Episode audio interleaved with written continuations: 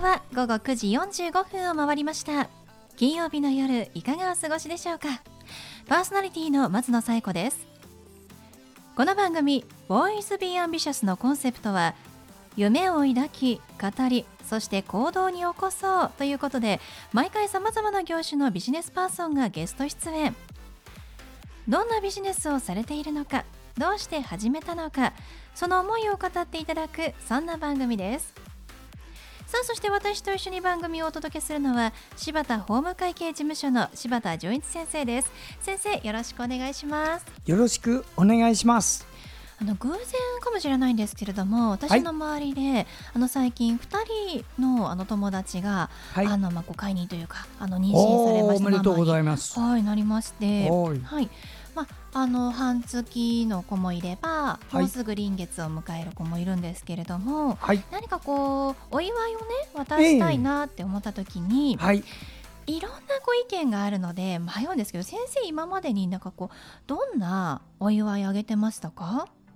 あ出産された方妊婦さんとか、はい、あげたことあります？いやめったにないですそうかもしれないですね。もしかしたら真逆の立場の方かもしれない、はい、あの別の方のね、あのはいお呼び出しがございました。私も悩んでしまって、はい、本人に聞いちゃおうかなと思って、うん、なんかママさん妊婦さんって何が欲しいの？って聞いたら、うん、なんか生まれた後は絵本が欲しいって言われたんですよね。あそうなの？って。でも、うん、もうもちろん読めないよねって言ったら、うんうん、すごい読めないんだけどね。見せるだけ見せるのとか言って、うん、へえっても友達もなんかもう一人の子も保育士さんやってて絵本すごい人気なんだよって言ってたので。はい。なるほどねと思ってちょっとしばらく私はあの本屋さんで絵本開いてないので、はい、で今日たまたまゲストさんが絵本作家さんということなので、はい、いろいろねお聞きしていこうかなと思いますので、えー、皆さんも楽しみにしていてください。はい。それでは第73回ボーイズビーアンビシャススタートです。この番組は遺言相続専門の行政書士柴田法務会計事務所の提供でお送りしますそれでは先生今夜のゲストのご紹介をお願いしますはい今夜のゲストは創作家の宇佐先生です宇佐さんこんばんは。こんばんは。よろしくお願いします。よろしくお願いします。えー、宇佐さん創作家でいらっしゃるということなんですけれども、どんな作品を作っている方なんですか？あ、そうですね。えっ、ー、と私はあの、えー、動物たちの命を、えー、守る活動を普段しているもんですから、はい、そこから生まれる、えー、絵だったりとか絵本だったりとか音楽だったりいろいろ作っています。そうなんですね。はい、はい、本当にいろいろ作っているから創作家なんですね。はい、なるほど。でその中のもう一つでも絵を描くということで、まあ、絵と、まあ、絵本を作ってらっしゃるということなんですが宇佐さんはそのいつぐらいから絵を描くのがお好きだったんですか？絵はですねもう本当に子供の頃から好きだったようでもう自分でも記憶がない頃からずっと好きで書いてました。あそうなんですね、はい、でももう記憶にあるところからも書き続けていたということなんですかね。ね。すごいですね、はい、でもそれをお仕事にしようと思われたのはこう何かきっかけといいますか思いっていうのはあったんですか、はい、そうですね。あの本当たまたまそれが仕事になったってことなんですけど、あのまあ普段ずっと一枚の絵を描き続けていてである時あのうちであの捨てられてたうさぎを迎えたんですよ。捨てうさぎを。はい、はい、でその子を見ている時に初めて絵本を描きたくなってでそれで一冊の絵本を「ひと休み」という絵本を書いたんですね、はい、あの文字のない絵だけの絵本を書いたんですけど、はい、でそれがたまたまその出版社の絵本コンクールで大賞をいただいて出版化されてそこから絵本を書くことになりました。えー、そうなんですね。はい。いや、うさぎが捨てられているというのをちょっと信じられないんですけど、捨てられることあるんですね、うさぎって。たくさん捨てられてます。えー、そうなんですね。はい、でもその子をまあ保護して、でもインスピレーションですよね。絵本描きたいと思ったってことは。そうですね。でもそのことの出会いがなかったら、絵本私は今も書いてないと思うので、もうその子は見送っていないんですけど。はい絵本はその子からの贈り物だと、はい、思ってます。いや素敵なお話ですね。作品を作る上でのこう思いというかテーマとかそういうのは決まってるんですか？そうですね。あの、うん、基本的にはやっぱり優しい世の中になってほしいので、やっぱり人だけではなくて人も動物もすべての命を大切にできる世の中になってほしいっていう思いは、あのどの絵本にも含まれています。そうなんですね、はい、そうするとこうフィクションノンフィクションでいうとどちらの方が近いですか？えっと今まではもともとはあの自分の中で書きたいお話を書いたんですけども、えー、東日本大震災が起きた起きた後からは、えーと、ノンフィクションを書くようになってます。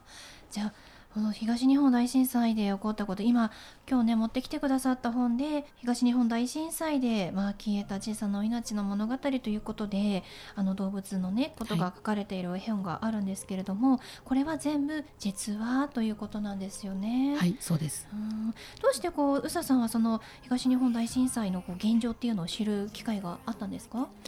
えっ、とですね、まあ、テレビを見てうちもすごかったんですけども千葉には住んでるので。でテレビを見ていたらすごい、まあ、あの映像が流れてきてやっぱりその時に思ったのがあのいつも思うんですけど動物たち大丈夫かなっていう思う気持ちがあったんですよ。で実際あの時いろんなボランティア活動をしている人がいたんですけどやっぱり現地に行かないと本当に何を求められてるかがわからないですし、はい、自分にできることもわからないから、まずは行ってみようと思ってそれであの被災地の方に行ったんですね。はい、そうなんですね。じゃ実際本当にご自身の目で確認された出来事が一冊の本になっているということなんですよね、はい、私もあの猫を飼っているので本当にまあペットとはいえ家族の一員だなと一緒にやっぱりこう逃げる時は一緒にいたいって思うんですけどもね、まあ、そうではいかないこう現実っていうのがあるんだなっていうのを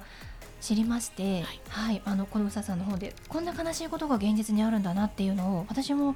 詳しくは知らなかったのでそういう思いをじゃあうささんは本に込めて今まで出し続けているということなんですよね。はいそうです、ね、あなるほど。ただ絵本以外にもあのうささんえー、作家としてあの絵を描いていらっしゃるということで、はい、えー、この間実際に展示会に出展された作品も本日持ってきてくださっておりまして、はい、はい、じゃあちょっと宇佐さんの方からこうどんな絵なのかご紹介いただいてもよろしいですか？はい、えーと、ちょうど、えーと、先月ですねあの銀座の創営ギャラリーさんの方で、えーと、個展をさせていただきました。でその時展示した絵の中から2点持ってきたんですけども、はい、えー、と1つはですね「えー、と極夜の日」というタイトルで極夜っていうのはあの白夜の逆ですね、はい、あの太陽が昇らない、えーと、時の,、はい、の昼間の絵を描いたんですけども、はい、昼間だけどちょっと暗いっていうことですかね太陽がないから。そうですね、えーと、太陽は昇らないんですけども、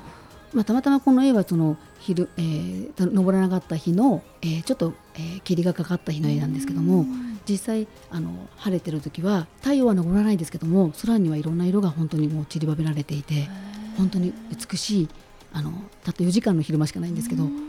美しい時間です。その今あの描かれている色合いを見ると、はい、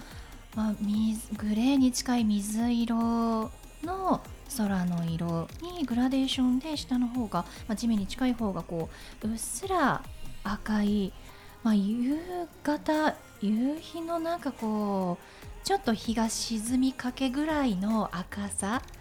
な薄い赤い色が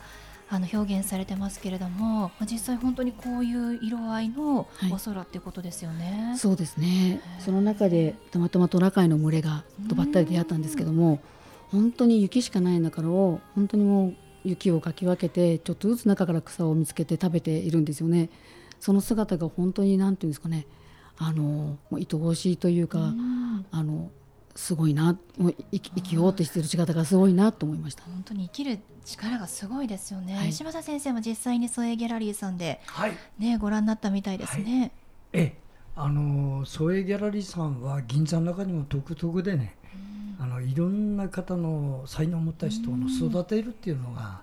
あの趣旨でやっている画廊なんですね。だから絵を売るっていうよりも絵を作る方を育てるっていう中心のところですからね、すごくいいものはたくさんあります。ね、本当にそうですよね。もう一枚がその象の、はい、はい、絵で綺麗な星空ですよね。そうですね。これはあのしじまというタイトルの絵で、うん、えっ、とまあちょうど真ん中でえっ、ー、と象がこうなんていうんですかね、鏡のように、ね、はい、されてるものなんですけども、あのこの絵を見てもらった方が絵と向き合ってみて何が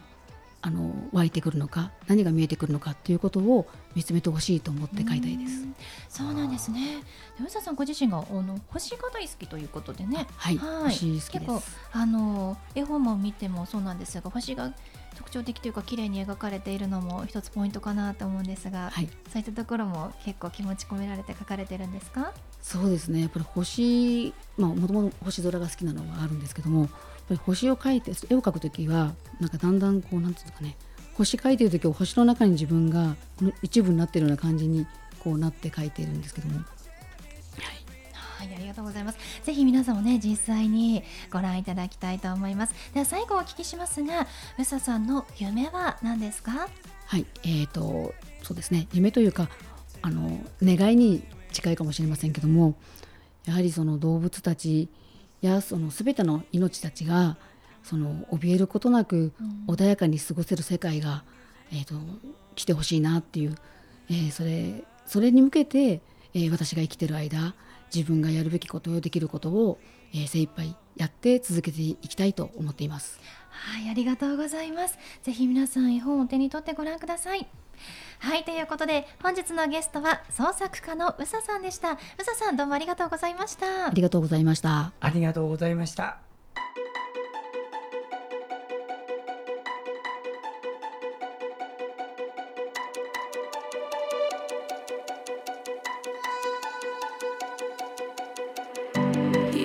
は柴田先生のワンポイントアドバイスですでは先生今日はどんなお話をしてくださるんでしょうか？はいこんばんは遺言相続専門の行政書士の柴田です。相続の仕事を長くやってるんですが、えー、お聞きの皆様もね次の世代のために頑張るのがこの仕事なんですね。どうかご自分のためというよりも次の世代のために一踏ん張りと思ってください。それでねあの遺言状を作るっていうのはあの素晴らしい遺言状っていうのを作ろうと一生懸命やるんだけどダメな遺言状っていうのがあるんですわ。だからまあこういうレベルには落ちない方がいいっていうのはあるからそこだけ先に掴んだ方が気が楽かもしれないですね。いいものいいものを作ろうとするとねあの頑張るんだけどもちょっとねあの頑張りすぎるとか。ダメな遺言状って簡単に言います。子供さんが3人いて自分の持っている財産が自分が住んでいる家とと預金と現金。そういう方がね3人の子供にどういうふうに分けたらいいか一生懸命悩む。悩んで悩んで悩んだ結果ね分からなくなる。そして最後に交渉人のところへ行って先生私の不動産長男に継がせてください。これだけ言って作ってもらう。こういうのです。全体財産を作らない。一部だけやる。これはちょっとまずいからね。全体財産把握をして最後まで自分で采配してください。はい柴田先生の相談は電話東京0367801408 6780-1408までお願いします。以上柴田先生のワンポイントアドバイスでした。先生ありがとうございました。ありがとうございました。